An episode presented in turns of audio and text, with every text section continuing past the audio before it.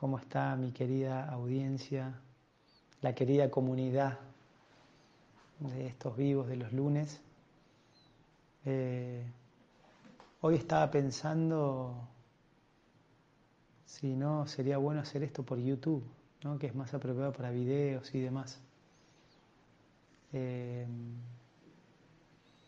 y bueno, más adelante por ahí, ¿por qué no? Por otra aplicación donde se pueda interactuar también, donde se pueda hablar otras personas.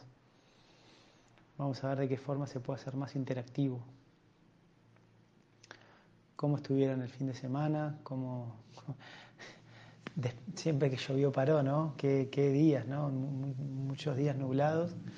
Por suerte ayer, ya domingo, salió un poco el sol y también fue un día otoñal, un día muy lindo por excelencia, ¿no?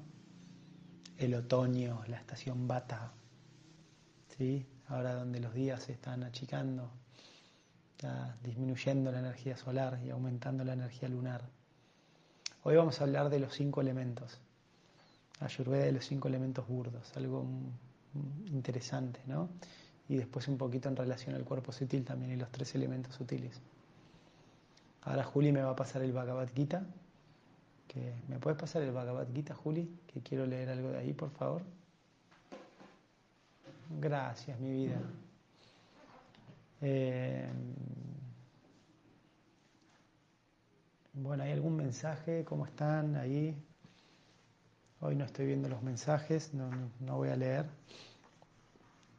Alicia Tarifa dice, buenas, queridas, queridas Juli y Bueno, qué lindo. Alicia es como ya la conociese, ¿no? De tantos lunes desde Jujuy. Qué lindo. Hola. Alicia Cañinas comando saludos. Daniela Ceballos dice hola Doc. Hola. Vanessa Rodríguez dice hola Doc y Juli, bendiciones. Miriam Figueroa dice hola, buenas tardes, ¿cómo están? Yo bien, gracias. Alicia Raquel Tarifa dice, seguimos aquí también en el norte pasados por agua, pero hoy, hoy un rato de sol. Mirá, lluvia en el norte, ¿no? Bueno, en las yungas, en la zona de las yungas de Jujuy debe, debe llover mucho, pero uno se imagina en la quebrada de Humahuaca y todo eso que es más seco, ¿no? Tilcara y esos lugares pero el clima está tan raro, igual que antes donde había sequedad, ahora hay humedad y demás.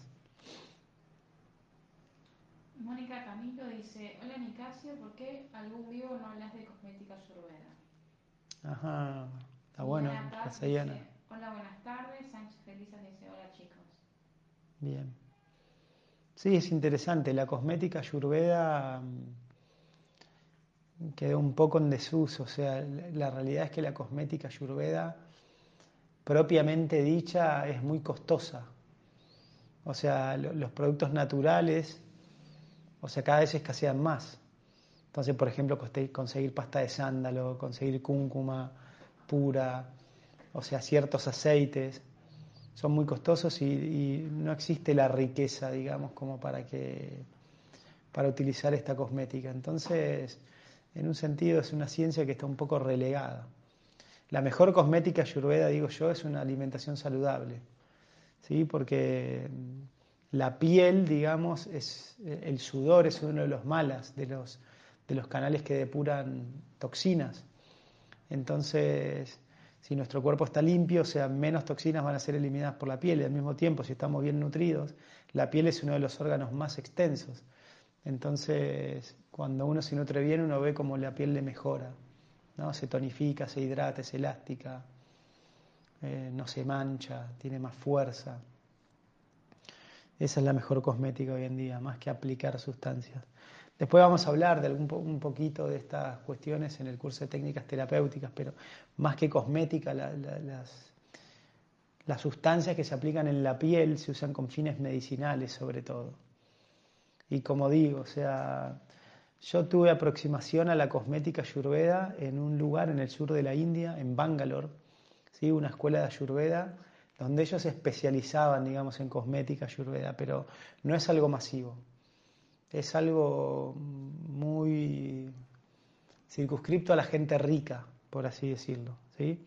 Hay que tener mucho dinero para comprar esos productos cosméticos ayurvédicos porque son caros, ¿sí? porque son productos que son escasos sobre todo el sándalo, muchos sándalos se usan en la cosmética ayurveda, porque el sándalo es refresca. Entonces la pasta de sándalo es muy, muy refrescante pero es súper caro. De hecho, el aceite de sándalo, no sé, estamos hablando de miles de dólares.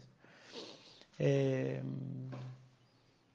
entonces realmente no es algo que está muy desarrollado, salvo cosas puntuales, máscaras, ciertas máscaras, y más que, como digo, se usan más con fines medicinales que como cosméticos.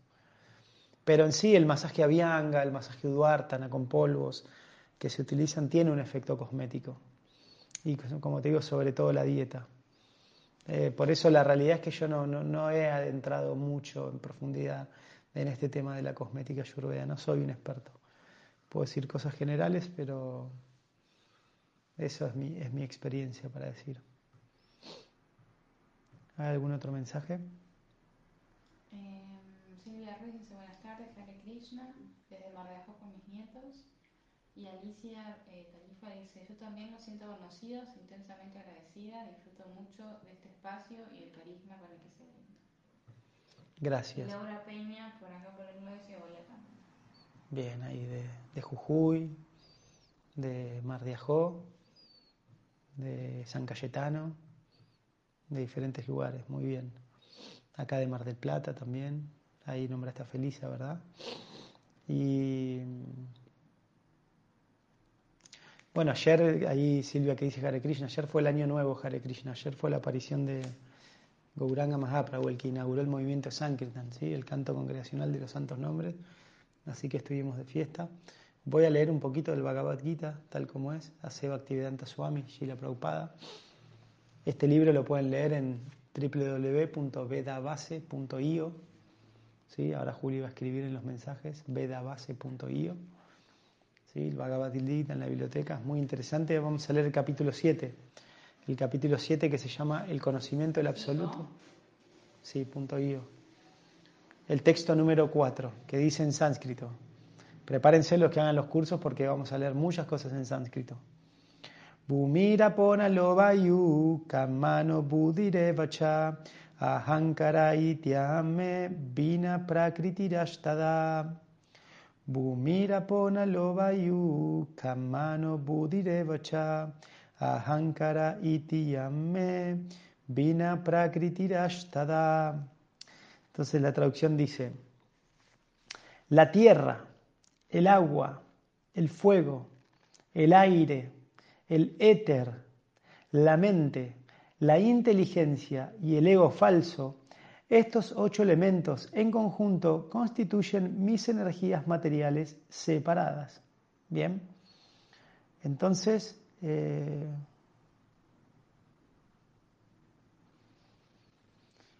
en esta parte del Bhagavad Gita es muy, muy interesante porque aquí está descrito ¿no? una parte de la teoría Ayurveda que es los ocho elementos que conforman el cuerpo material. ¿sí?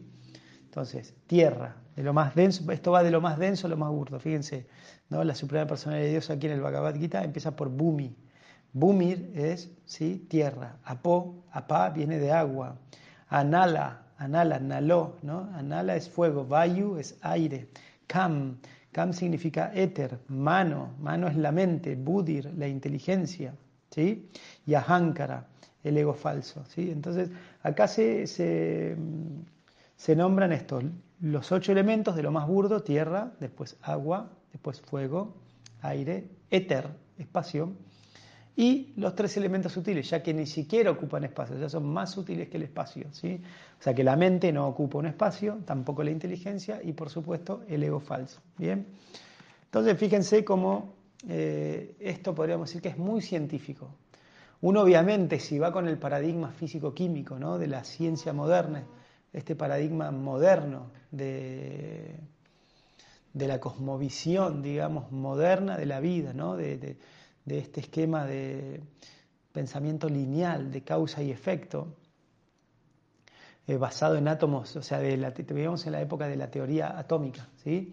o, o de la de la físico-química, donde todo se explica, digamos, en partículas y moléculas y procesos físicos. Por ejemplo, Mendelssohn creó la tabla periódica de los elementos, que tiene decenas de estos elementos. ¿sí? Pero fíjense que en la teoría, en la filosofía Samkhya, y como acá lo afirma la Suprema Personalidad de Dios en el Bhagavad Gita, son solamente ocho los elementos. eh, que componen la energía separada externa. Porque en el siguiente capítulo, en el siguiente texto, o sea, yo leí el 7.4, ¿sí? Ahora les voy a leer el 7.5. Entonces, el 7.5 después dice, Apare yamitas tu anyam prakritim vidime param jiva bhutam mahabahu yayedam daryate shagat. Además de todo ello, oh Arjuna, el de los poderosos brazos, hay una energía mía que es superior, la cual consiste en las entidades vivientes que están explotando los recursos de esta naturaleza material inferior. O sea, por encima de todo esto hay otra energía mía que es el alma espiritual, lo que hablamos siempre. ¿sí? ¿Qué es esta alma espiritual? Y en el texto 6 dice, todos los seres creados tienen su origen en estas dos naturalezas. De todo lo que es material y de todo lo que es espiritual en este mundo, sabed con toda certeza que yo soy tanto el origen como la disolución. ¿sí? Entonces, tanto la energía material como espiritual son dos energías del Señor Supremo. Bien. Entonces, hoy pensando en este vivo, quería hablar de esto para que empecemos a realizar y ayudarlos ustedes, digamos, de cómo esto de los elementos en realidad es una ciencia, ¿sí? Entonces, veamos, la tierra, ¿sí? Entonces, ¿cómo me doy cuenta que tengo tierra en el cuerpo, ¿sí? ¿Qué pasa con este cuerpo, por ejemplo, eh, cuando es un cadáver, cuando el alma se va y este cuerpo queda? Si yo lo dejo en el medio del campo, ¿qué va a pasar con este cuerpo? Literalmente se va a volver tierra, ¿sí? Entonces, este cuerpo va a, volver a la tierra. Entonces vamos a ver que este cuerpo tiene tierra, ¿no? que es la parte más densa. Y de hecho nosotros podemos ir después de, no sé, de años a ese lugar y vamos a ver que lo más denso, lo más de tierra es lo último que se deshace, que son los huesos. Toda la parte ósea, ¿no? Si yo, por ejemplo, dejan mi cadáver ahí en el medio del campo y lo primero que las partes blandas, digamos, se van a empezar a deshacer, pero si vuelven después de un año va a estar mi esqueleto, ¿sí? Pero después de mucho tiempo, después de mucho tiempo, ni siquiera eso, eso también se va a descomponer. Entonces podemos ver, digamos, de una manera empírica que sí, que existe la tierra en el cuerpo. Después también el agua. De hecho, la ciencia moderna dice el cuerpo es 60% agua, ¿no? Tengo líquidos. También lo primero que pasa con un cadáver o una momia, por ejemplo, ¿no? Le sacan todo el líquido, entonces se disminuye mucho de volumen, ¿sí? Entonces, el cuerpo, de hecho, en la etapa bata de la vida, ¿no? La última etapa, cuando decimos la etapa bata, ¿qué pasa? Bata dijimos que es seco, entonces las personas que están en la última etapa de la vida, que es la etapa bata, los cuerpos que hacen se achican. ¿Por qué se achican? Porque los cuerpos se deshidratan, pierden cantidad de agua. Entonces hay menos agua, eh, entonces naturalmente el cuerpo disminuye de tamaño. Y cuando el agua aumenta, el cuerpo se agranda de tamaño. ¿sí? Entonces tierra y agua formaban, acuérdense, el doya capa. Bien. También tenemos fuego, o sea, nos podemos dar cuenta que hay fuego en el cuerpo, ¿por qué? Porque yo lo toco al cuerpo y está calentito. ¿Sí? De hecho, por ejemplo, en el estómago tengo un ácido que si cuando ese ácido va al esófago me quema. Yo literalmente siento una quemazón. ¿Sí? O cuando a veces tengo diarrea, literalmente también ese líquido me quema. ¿sí? ¿Por qué quema? Digamos, porque hay fuego. Yo lo siento, estoy calentito, los líquidos, ¿no? Cuando voy a orinar, la orina no sale fría, la orina sale tibia, sale a 37 grados. ¿sí? ¿Por qué? Digamos, porque hay fuego. ¿sí? Y también hay aire. También hay aire en el cuerpo. ¿Cómo lo puedo sentir? ¿No? Si yo exhalo, ¿sí? puedo en mi mano sentir el aliento. ¿sí? Yo puedo escuchar los ruidos, digamos, que hace el gas, que hace el aire moviéndose en el tubo digestivo. Bien, yo puedo cerrar los oídos, tapármelos ¿sí? tapármelos y escuchar el ruido del mar. Bien, en realidad ese ruido del mar no es el ruido del mar, es el ruido del aire, del aire, digamos, de los aires moviéndose en el cuerpo, ¿sí? Cuando era chiquito me acuerdo que mi mamá me decía, bueno, vamos a escuchar el mar, ¿no? Y, y así me ponía los oídos, ¿no? y literalmente uno escucha un sonido. ¿sí? Ese sonido en un sentido es como un viento, ¿sí? es el viento, el movimiento de los aires vitales que están como todo el tiempo, digamos, funcionando en el cuerpo. Y por último, digo, tengo un espacio, ¿sí? y acá muchas personas tienen un gran conflicto con el espacio. ¿sí? O sea, ¿por qué? Porque el cuerpo ocupa un espacio. Siempre es muy, o sea, eh, las pacientes femeninas, ¿sí? mis queridas pacientes, ¿sí? hermosas mujeres, bellas, orgullosas, eh, siempre hay un conflicto con el tema del espacio. ¿sí? Es muy raro encontrar una mujer, al menos aquí en Argentina, ¿sí? no sé, en otros países, que me diga, estoy satisfecho con mi cuerpo, me encanta lo que peso, no hay ningún problema. O sea, existen, digamos, pero es raro. ¿sí? La gran mayoría o quiere estar más delgado o quiere estar más robusta, digamos. Siempre hay como una insatisfacción. No entiendo por qué, nunca me lo puse a analizar, tampoco quiero, pero existe eso. Hay como todo un tema con el espacio mismo también eh, hay una cuestión hasta sociológica con el espacio. Por ejemplo, hay ciertas culturas, no sé, nosotros somos latinos y siempre que nos encontramos nos abrazamos, y el espacio esa chica. ¿eh? Mis amigos, mis amigas, ¿qué hacemos? El beso y el abrazo, salvo ahora que estamos, bueno, en protocolo por COVID, pero el beso y el abrazo, digamos, entre nosotros los argentinos y los latinos en general, es algo común. Ahora, si vas a Alemania, si vas a Alemania, ¿no? o las culturas anglosajonas, son más distantes. Socialmente, digamos, tienen otro espacio. No se acercan tanto las personas. En algunos lugares te saludan con la mano, por ejemplo. No te abrazan, ¿no? sino que la distancia es mayor. ¿no? Entonces, en esas culturas, cuando hay menor espacio, cuando hay más aproximación, significan dos cosas, o pelea o romance. ¿no? Entonces, también podemos ver que el cuerpo ocupa un espacio y hasta psicológicamente el espacio tiene una forma de percibir. ¿no? Entonces uno, fíjense, como analíticamente puede decir, sí, tiene sentido esto, esto de los elementos. Bien. Ahora no solamente la lluvia que nombra estos elementos, sino que también dice que gracias a estos elementos el cuerpo tiene capacidades. Entonces, como decíamos, los sentidos de adquirir conocimiento, ¿no? los jnana. O sea, los jnana indrías también están relacionados con los pancha mahabutas o estos cinco elementos. ¿sí? ¿Por qué? Porque gracias a que yo tengo tierra, que en mi cuerpo tengo tierra, yo puedo percibir el olfato. Gracias a que mi cuerpo tiene agua, yo puedo percibir el sabor. ¿sí? Si la lengua no estuviera mojada, si no existiera la saliva, el bodaka capa, que es un tipo de capa, no podría percibir el rasa, el sabor de los alimentos. Gracias a que tengo fuego puedo percibir la luz. El fuego es luz, o sea, el fuego tiene dos características, yo nombré antes del calor, pero también el fuego tiene la característica de aportar luz. Entonces, gracias a que existe la luz, que mi cuerpo tiene fuego, yo puedo reaccionar a la luz. Porque fíjense que los ojos solo pueden funcionar cuando hay luz. O sea, yo ahora estoy viendo, ahora si Juli dice de repente apaga la luz, de hecho, si apaga, probá a apagar la luz, Juli, a ver. Apagar la luz un segundo, vamos a hacer un experimento, ¿no? Porque acá la cámara es un ojo, literalmente. Sí, apaga. ¿No? ¿Qué pasó con la imagen? Bueno, listo, ahora prende la luz. ¿no? Entonces, fíjense cómo solo nosotros podemos percibir cuando hay luz. ¿Bien? O sea, sin luz, sin el elemento fuego, porque, también esta luz ahora es artificial. Pero ¿por qué? Viene de la electricidad. La electricidad es un tipo de fuego.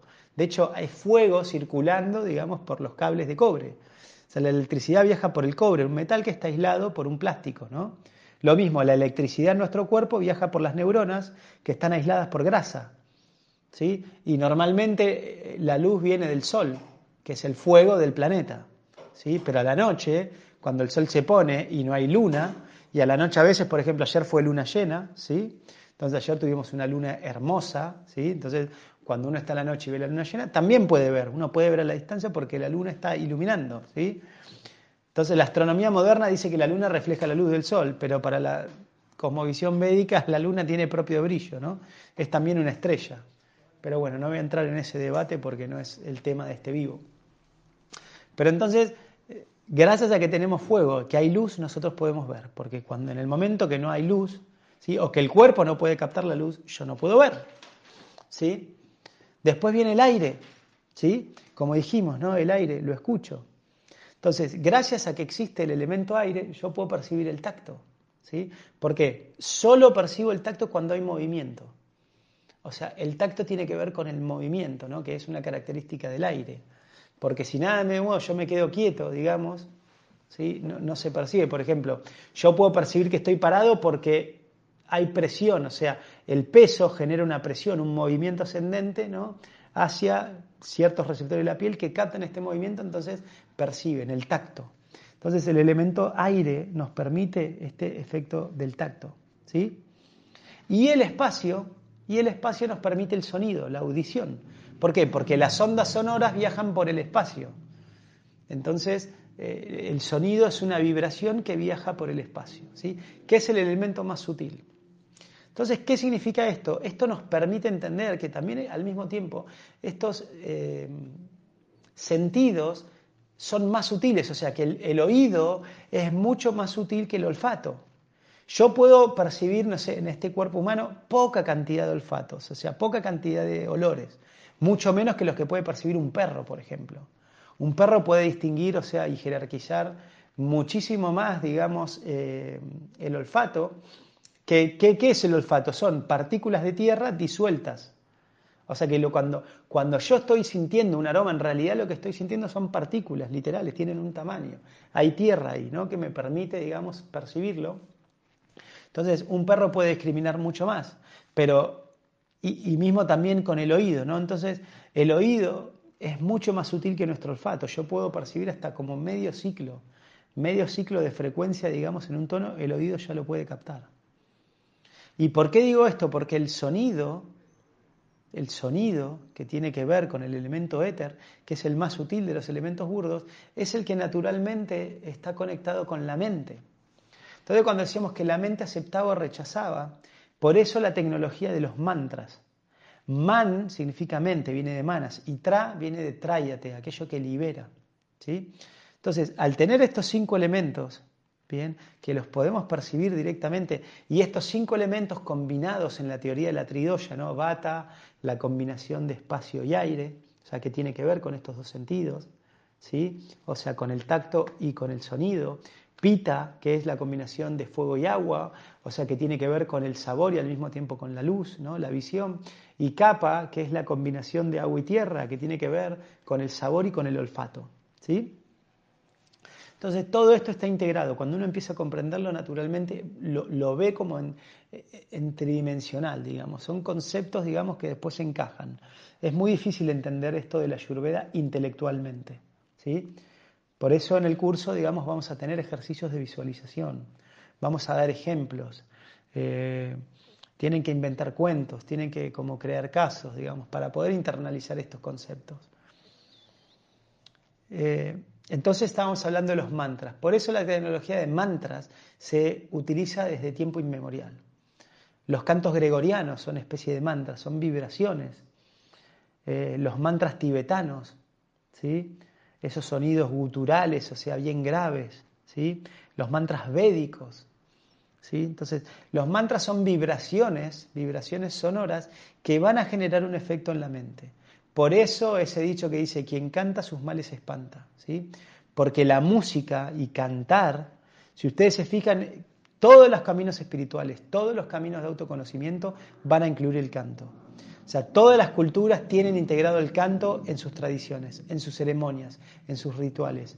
Los ícaros de los shipibos, los tayil de los mapuche, ¿sí? Eh, no sé, cualquier, técnica chamánica incluye un tambor que vibra sonido, incluye canto también, incluye vibración sonora. ¿Por qué? Porque esto va a tener un efecto sobre la mente.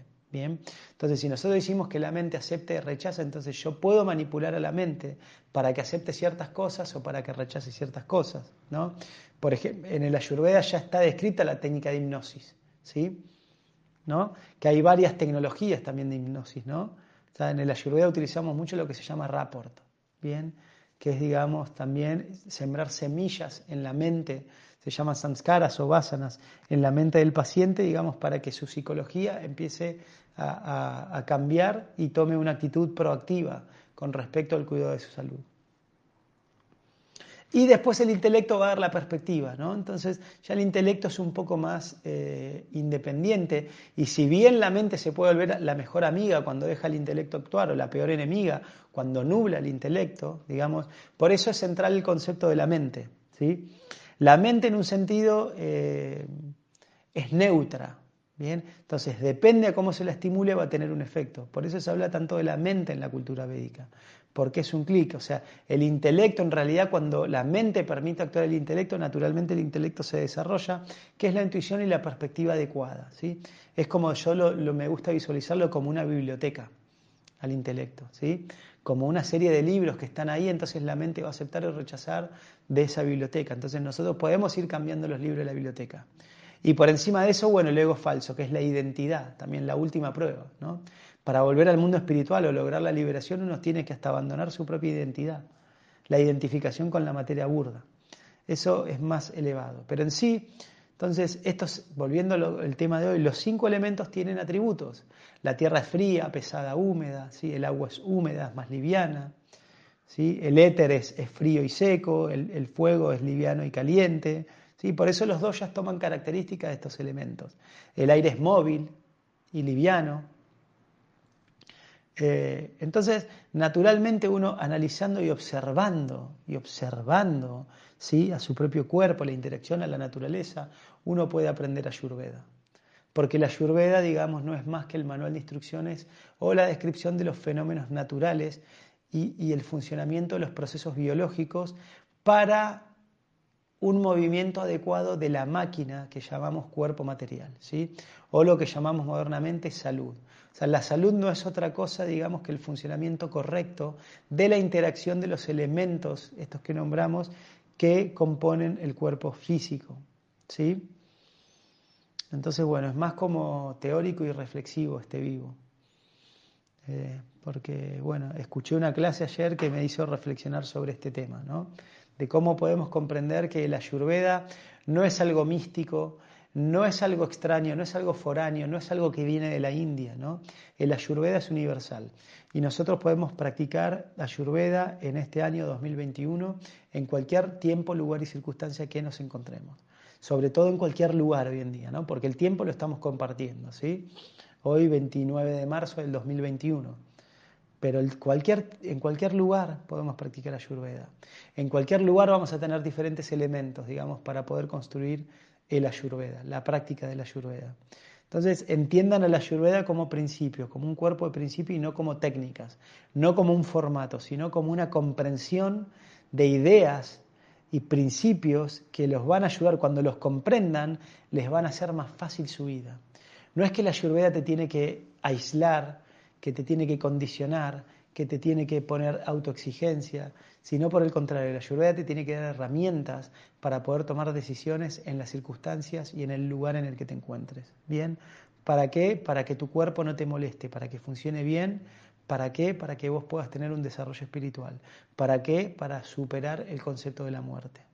Para volverte o conectarte con tu realidad inmortal, ¿sí? con tu realidad eterna, que en definitiva es donde es en la atmósfera y en el campo donde fluye la felicidad. La felicidad solo funciona en el campo de la eternidad, no funciona en el campo de la dualidad temporal. ¿no? Por eso se dice que este lugar es Dukalayam Asasvatam, un lugar de sufrimiento. ¿Por qué? Porque aquí hay alegría y tristeza, es un ciclo. La alegría es el preludio de la tristeza y la tristeza es el preludio de la alegría. Entonces, la felicidad solo funciona en el campo de la trascendencia espiritual. Bien, así que bueno, espero que eh, tomen el ayurveda con esta aproximación. Bien, reflexionando en todas estas cuestiones muy filosófica hoy el, vivo. Eh, ¿Hay algún comentario sobre el mismo? ¿Alguna pregunta? yo tengo mis sentidos exaltados, no se me escapa nada. En cuanto a los sonidos, ¿tiene que ver algún aspecto que uno goce más de sonidos más agudos o más graves? Muy buena pregunta. Una de las cosas que ustedes van a empezar a notar, que es muy notorio cuando practican el ayurveda, que los sentidos se van a agudizar ustedes van a percibir mucho más eh, olores, van a percibir más gusto, van a escuchar mejor, van a ver mejor. O sea, los sentidos se agudizan y se perfeccionan con la práctica de la ayurveda, cuando el cuerpo se empieza a limpiar. Y esto que vos me preguntás, Pachi, justamente tiene que ver con la mente. Dependiendo cómo esté tu mente, va a elegir o va a preferir cierta, en este caso vos nombraste el sonido.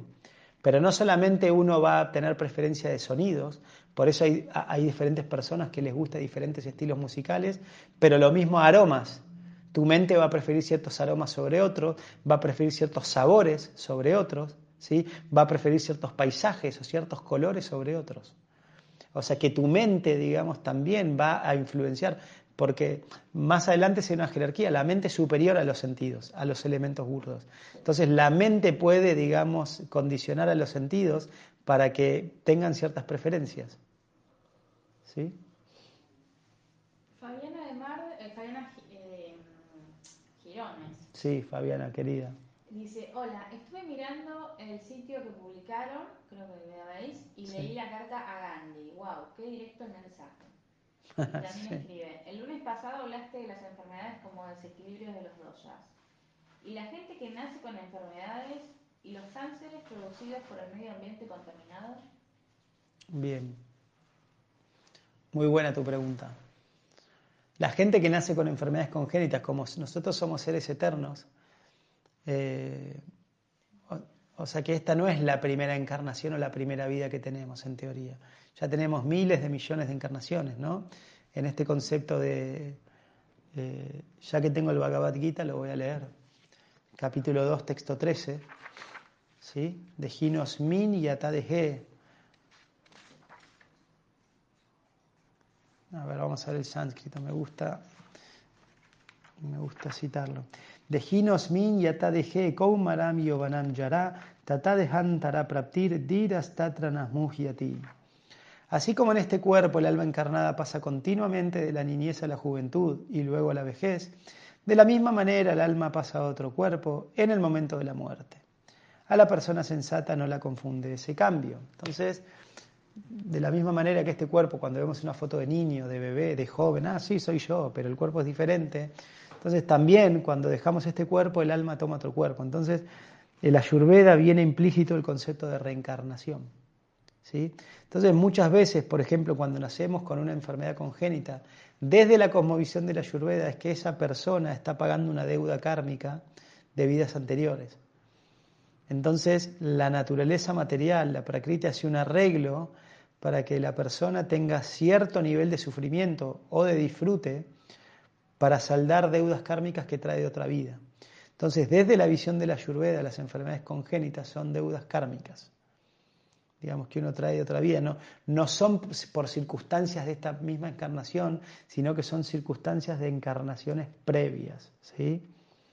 Por eso hay todo un tratamiento sutil para estas cuestiones. ¿no? El servicio, por eso el servicio se dice que es la posición más segura. ¿Por qué? Porque el servicio nos, nos permite quemar karma. Y que tenía otra parte, ¿no? También decía enfermedades congénitas y, los cánceres producidos por ah, y, los cánceres producidos por ambiente contaminado también nosotros tenemos el karma de, vivir en un lugar más puro o más contaminado. O sea, naturalmente en esta era de Cali donde todo está degradado y nosotros eh, vamos contrarios a los ciclos de la naturaleza, tenemos como una cosmovisión de explotar la naturaleza y no vivir en armonía con la naturaleza. Entonces nosotros consumimos cantidades excesivas de energía, eh, consumimos cantidades de productos que no son meramente necesarios, no son necesidades esenciales, sino necesidades creadas, que lo que producen es un desbalance natural. Por eso el aire está contaminado, el río, el, éter, eh, o sea, el espacio, todo está contaminado, ¿no? Por publicidad, por agroquímicos, o sea, por metales pesados, por un montón de elementos que son naturales, porque en realidad todo viene de la naturaleza, el hombre manipula los elementos de la naturaleza. No sé, el plástico viene del petróleo, por ejemplo. No puedo decir, el plástico es artificial. Sí, pero en un sentido también viene de la naturaleza. El petróleo está en, abajo de la tierra, ¿no? Se produjo naturalmente. Que el hombre manipule esa energía material produciendo subproductos que, que, no, que, que no van a favor de los ciclos naturales y por lo tanto, por ejemplo, duran mucho tiempo, como el plástico. ¿sí? el plástico podríamos decir que es natural porque viene de la naturaleza. El hombre lo manipula, es como la harina blanca. O sea, la harina refinada, o sea, sí, es artificial, pero porque el hombre la manipuló, pero en realidad viene de algo natural. Lo mismo con el plástico. Entonces el hombre, por eso decíamos ese mantra, cuando uno le saca una parte al todo se produce un efecto secundario, un desequilibrio. Entonces cuando nosotros sacamos del petróleo de la tierra vamos a producir un desequilibrio. ¿no? Y esto es justamente, tenés un beneficio por un lado y un sufrimiento por el otro, es lo que estamos viviendo constantemente. O sea, esta vida moderna nos trae beneficios, pero nos trae sufrimientos. Por ejemplo, hoy en día hay una pandemia de obesidad de enfermedades metabólicas, de diabetes, de hipertensión, cardiopatías. ¿Por qué? Porque la gente es sedentaria. La gente no usa tanto el cuerpo. ya los cuerpos se debilitan. Entonces, de la misma manera, esto, eh, vivir en lugares contaminados, tiene que ver con cuestiones kármicas, ¿sí? Y tiene que ver también con decisiones que uno toma. La gente hace lo que puede a veces, ¿sí? No sé, por ejemplo, a mí me llama la atención cuando yo vivo ahí en Sierra de los Padres, cuando voy hay un transformador ¿no? de electricidad y hay un hornero. O sea, un hornero hizo un, nido en ese transformador. Yo lo llamo el hornero radioactivo porque la, radiación que tiene ese transformador, ¿no? que concentra una cantidad terrible de electricidad, igual al hornerito ninguna historia. Se hizo un nido. Un día voy a sacar una foto, digamos, del hornero radiactivo para subirla. Es, increíble, o sea, y, eso uno, eh, es como me gusta observar en esas cuestiones el milagro de la vida. Ayer le mostraba a Juli, por ejemplo, me había olvidado un vaso afuera en el jardín durante, no sé, durante varios días, una semana, y lo voy a agarrar y adentro del vaso que había quedado un poquito de tierra, como una capita de tierra, y en esa capita de tierra había brotado una planta. ¿no? Entonces no le saqué una foto, pero... Y de nuevo eso me hace reflexionar de cómo igual la vida se hace, siempre se va a hacer paso. La vida que proviene del ser espiritual siempre se va a manifestar. En donde vos le das un poquito de espacio, la vida se va a manifestar. Por eso, más allá de que el hombre rompe con estos ciclos naturales y vive en lugares extremadamente contaminados, ¿sí? que producen enfermedades, igual la vida sigue su curso y sigue adelante. Se interpone y se recicla. Esto es un gran efecto que decían de la pandemia, como cuando el hombre se quedó quieto ¿no? y dejó de intervenir ciertos ecosistemas, el ecosistema se regeneró naturalmente, ¿sí? porque la naturaleza tiene esa potencia de regenerarse. ¿No? Es, un ciclo, es, como una ley que la Ayurveda describe, hay movimiento, en la naturaleza va a haber siempre movimiento. Por eso no crean que nada en este mundo material va a ser para siempre. Todo es cambiante, por eso cuando uno entiende esto, le quita dramatismo a todo. Uno dice, este gobierno es un desastre, quédate tranquila, ya se va a ir este gobierno. Y después va a venir otro y otro va a decir, este gobierno es un desastre también, ya se va a ir este gobierno. Y este clima, qué feo, cómo llueve, ya se va a ir. qué calor, me agobia el calor, ya se va a ir. Entonces, por eso no hay que preocuparse tanto por las circunstancias, sino entenderlo, verlo con distancia y entender que todo es temporal. Y va a pasar esto de nuevo, sin entrenamiento de la mente también. Por eso hay que cantar. Quien canta sus males empantan. Cuando canten se van a dar cuenta que van a empezar a transmutar un montón de memorias emocionales y les va a cambiar el ánimo. Cantar es una medicina gratuita, cada uno lo puede hacer, no importa que desafinen, no, no, se requiere nada. Uno se puede levantar ya y ponerse a cantar. Es increíble. O sea, yo canto todos los días y créanme, cambia mi vida. Hoy en la mañana me levanté muy temprano y canté. Y cuando uno canta con un significado que le toca el corazón, es más poderoso todavía. Espero que esto responda a tu pregunta, Fabiana querida.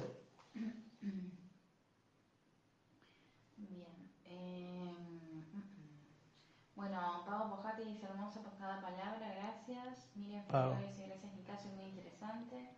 Patsy dice olfato, gusto, sonido, vista, todo aumenta, a veces me asusto. Jaja. Sí. La mía me carga. Sí. Mónica Redondo dice excelente explicación, gracias doctor y Juli. Alejandra Rosana Nelchi dice hola, ¿cómo las, como las enfermedades son desequilibrios de los doyas, la bipolaridad puede curarse con medicina ayurveda? Sí, sí. Sí, sí, la bipolaridad se puede tratar, dependiendo del estado, se puede sí curar con el ayurveda. La esquizofrenia también, las enfermedades psiquiátricas, los trastornos de ansiedad, todo esto es, tiene una explicación desde la ayurveda. Estoy pensando, no sé si les parece una buena idea empezar a pasar estos vivos a YouTube, al canal de YouTube de Sama. No sé, era una idea que se me ocurrió. Juli es la técnica de todo esto, es, la millennial. Acá la millennial es Juli, ¿no? que es la que dice, no, hay que hacerlo por acá, por allá. Yo estoy en la generación de que con estas tecnologías tocamos de oído. Más preguntas que vengan. Eh, Miriam dice, toda manipulación en la Tierra estaría creando karma. Ugra karma, sí, se llama Ugra karma. Ugra karma que es un karma destructivo. David Garrea dice, hola chicos, gracias por su aporte. Y puedo preguntar, a mi novia se le tapó el oído medio hace mucho, no se le destapa, no escucha bien. y los remedios que le dieron no, hacen, no le hacen mal. No sé si no le hacen mal o no le hacen nada, no sé qué. ¿Qué puede hacer? ¿Hace mucho cuánto? Perdón, y los, perdón, los que le dieron le hacen mal. Eso. La pregunta de David es, ¿ya, ya se hizo una tomografía de cabeza y cuello? Primero. O sea, si se le tapó el oído medio, ¿por qué dicen que se le tapó el oído medio? Habría que ver si no hay nada orgánico, ¿no? ningún defecto anatómico, por así decirlo. Lo primero que hay que descartar. Eso es lo primero que tiene que hacer, descartar eso. Bien. Luján Campos dice, Nica, cuando una persona mayor tiene infección urinaria recurrente, ¿cómo ayudar? La infección urinaria recurrente para la ayurveda es una fiebre en la vejiga, o sea, es una fiebre intestinal que va contagiando por contacto, digamos, eh, la fiebre hacia el sistema urinario. Entonces, la vejiga se calienta, entonces las bacterias intestinales migran hacia la vejiga porque ahí está vacía. Es como si vos tenés una playa llena de gente y al lado mirás y hay una playa alucinante vacía y te vas a ir a esa playa para estar solo. Nadie quiere estar así como amonchado con gente. Entonces, en el intestino hay muchas más bacterias, entonces naturalmente migran. Entonces, la mejor forma, lo primero que hay que hacer con infecciones recurrentes es primero limpiar los intestinos, con todo lo que hablé siempre de limpiar los intestinos, digerir bien la comida, comiendo horas fijas, jugos, frutas, verduras crudas y también con frotaciones con paños helados. Esta técnica de frotación es un minuto frío, dos minutos calor, un minuto frío, dos minutos calor, un minuto frío, dos minutos calor. Eso va a ayudar de por sí a bajar la fiebre en la vejiga y es que, que va a mejorar de por sí las infecciones urinarias. Eh, Paul Legosco dice, hola, recién me conecto. ¿Qué pensás de los ensayos que se llevan para la vacuna de COVID? A veces pienso que por el monitoreo y seguimiento que tienen es más seguro que la vacuna oficial que da el Estado. ¿Qué pensás? Los ensayos, ¿Qué pensás de los ensayos que se llevan para la vacuna de COVID? A veces pienso que por el monitoreo y seguimiento que tienen Ah. es más seguro que la vacuna oficial que da el Estado. Sí, ya entiendo, los ensayos para vacunas, que diferentes vacunas. Ah. Hay tanta, eh, o sea, hay tanta información, tanta manipulación al respecto, o sea, lo que yo pienso en un sentido práctico, que ustedes hagan lo que les lleve más tranquilidad. No hay nada infalible en este mundo material. Entonces, las personas que les trae tranquilidad, digamos, eh, vacunarse, y vacúnense con la vacuna que esté disponible en su centro de salud cercano. Si está la rusa, la rusa, la china, la china, si la de Moderna, la de Moderna, no sé. Salvo la de AstraZeneca, que fue la más cuestionada, el resto de las vacunas no tuvieron grandes cuestionamientos. Millones de personas se vacunaron. Las vacunas, de nuevo, es, es, es, tan artificial como los edificios, como los autos. O sea, no son más artificiales. Son una herramienta sanitaria necesaria para esta vida urbana, artificial que vivimos. Es como imposible hoy pensar vivir en la ciudad sin vacunarse. No es real, es una utopía. O sea, uno puede vivir sin vacunarse, pero tendríamos que volver a un esquema agrario rural. Tendríamos que tener, no sé, una casa por manzana, no menos que eso, ¿no? Vivir en grandes extensiones.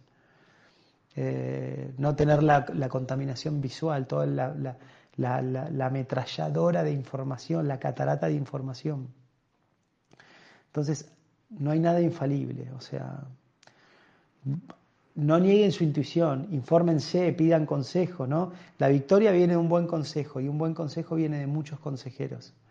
Entonces, una vez que pidieron consejo de varias personas que ustedes toman como referente, tomen la decisión que les dicte su corazón. Reflexionen, reflexionen atentamente sobre esto y luego sigan a su corazón. Sigan lo que su inteligencia, su intuición les dicta. Y si se equivocan, por lo menos se equivocaron en su ley, siguiendo su corazón, porque somos todos falibles. No se enganchen demasiado en esto, no controlamos nada. No es que por nuestro propio esfuerzo, digamos, eh, vamos a, torcer nuestro destino. Voy a leer otro texto del Bhagavad Gita 2.47 que me gusta, lo leo mucho en las consultas, porque es muy contundente.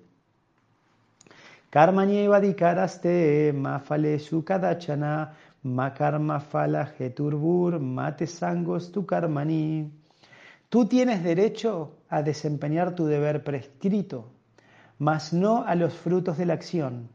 Nunca consideres que eres la causa de los resultados de tus actividades y jamás te apegues a no cumplir con tu deber. Entonces, en un sentido, acá también juega la ley del karma. Nunca consideres que eres la causa de los resultados de tus actividades. Ok, si querés, Paula, que es más seguro meterte en un ensayo clínico de una vacuna que ponerte la vacuna oficial, hacelo. Te puede salir bien o te puede salir mal. Si una persona dice, no, me voy a poner la vacuna oficial, te puede salir bien o te puede salir mal. Acá también hay cinco factores de la acción, ¿no? Y uno de esos, digamos, son las diferentes clases de esfuerzo, pero es solo uno. Después está la sanción del Supremo, ¿sí? Eh, el campo, o sea, el, a ver, 18, los cinco factores de la acción. 1845. Está en el Bhagavad también. Me encanta este libro, tiene tanta información. Si ustedes quieren aprender psicología, lean este libro, es un profundo tratado de psicología.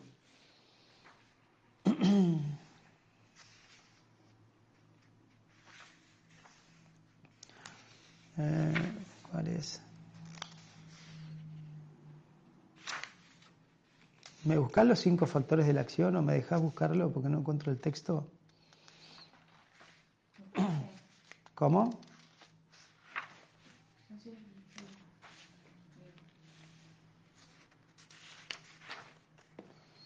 Bueno, si me las buscas, sigo leyendo mensajes. Dale. Que hay. Sí. Bueno, Patsy, ¿dónde se ha hecho para el curso? Sí, claro, ya. Esta semana liberé la agenda de pacientes porque esta semana vamos a darle un cierre para lanzar los cursos.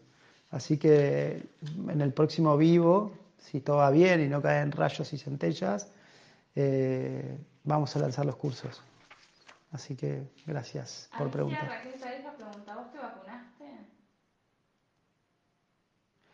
A ver, los sentidos, los componentes de la acción. Para, para, acá está, lo encontré. Texto 14, 18, 14. ¿Qué me preguntaron? Si te vacunaste. Si me vacuné. Ahora responde esa pregunta. Texto 14.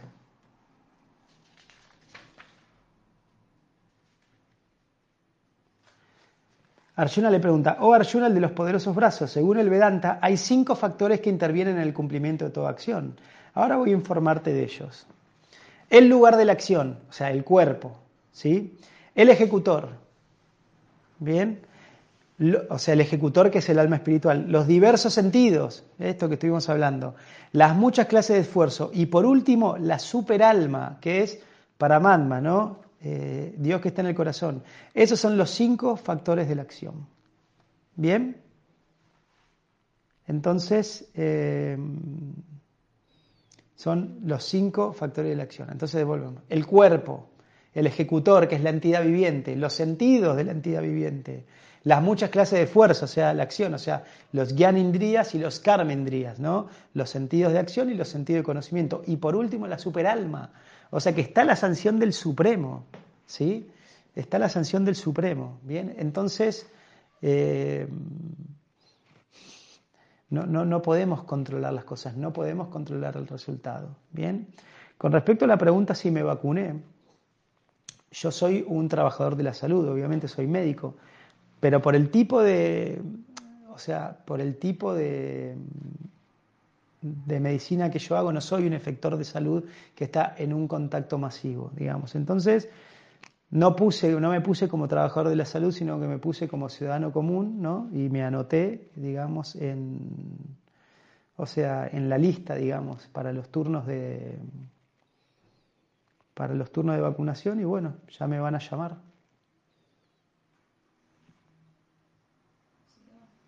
¿Cómo? Sí. Bueno, Sánchez Felisa dice, eh, hola Julio, estoy con Unicasio cuando él pueda. Ustedes díganme y yo llamo. Bueno. Eh, Mensaje ahí en el vivo, está bueno. Felisa. Así se dice, consulta del Bhagavad. Yo tengo lo que creo que es una versión más antigua, porque parece una Biblia y me parece fascinante. Me cuesta mucho interpretarla y cuando lo hago no sé si mi interpretación es lo que quiere decir. ¿Hay alguna versión más moderna, más explicativa? Y a mí me encanta esta, el Bhagavad Gita tal como es de Ase Bhaktivedanta Swami. A Por ahí tenés. Bhagavad Gita tal como es de Ase Bhaktivedanta Swami. Nosotros lo tenemos en Sama este libro para distribuir, pero también lo tienen online en la página ahí que copió Juli en los mensajes. Es increíble ese libro. Y vamos a sacar cosas de ahí para los cursos también. No hay más, ¿querés preguntar? ¿No hay más preguntas? No. Bien. Entonces, eh, un número del 9 al 169. Vamos a leer un cuento, Himalayo, de Ramiro Calle, con una enseñanza. Gracias por estar ahí, gracias por sus preguntas. Espero que estén bien.